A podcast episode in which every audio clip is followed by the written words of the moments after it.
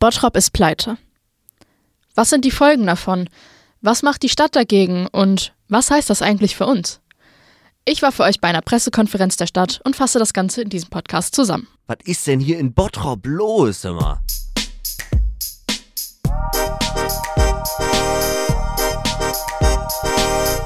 Salon 5 Der Stadt Bottrop fehlen Beträge in Höhe von ca. 60 Millionen Euro. Also eine ganze Menge Kohle. Um das wieder aufzuholen, wurde ein sogenanntes Haushaltssicherungskonzept entwickelt. Super sperriger Begriff, aber eigentlich sind das einfach nur Maßnahmen, mit denen die Stadt sparen will und so das ganze fehlende Geld zusammenkriegen. Und das plant Bottrop.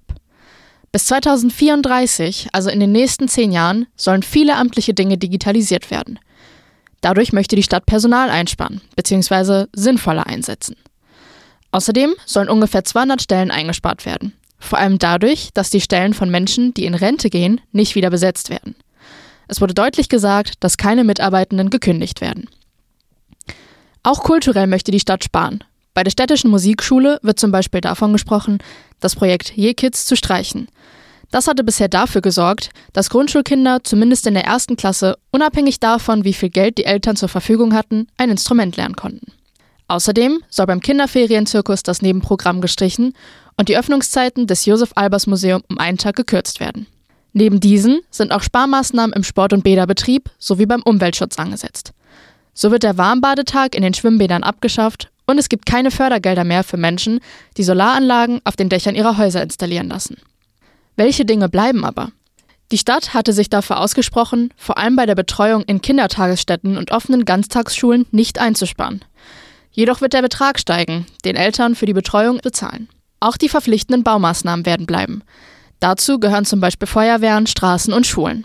Alle wichtigen Baupläne werden also weitergehen. Außerdem wird auch die IT nicht verändert. Das bedeutet grundlegend, dass auch weiterhin in Richtung der Digitalisierung gearbeitet wird, was ja auch sinnvoll ist, wenn die Stadt dies als gewinnbringende Chance sieht. Ob und inwieweit diese Maßnahmen Bottrop tatsächlich dabei helfen, das fehlende Geld aufzuarbeiten, bleibt aber nur der Zukunft überlassen. Salon 5 Das war's auch schon mit dem Podcast. Wenn ihr mehr von uns sehen wollt, dann schaut doch mal bei Instagram vorbei. Dort heißen wir Salon 5 unterstrich und damit würde ich sagen, bis dann. Ciao. Was ist denn hier in Bottrop los, immer?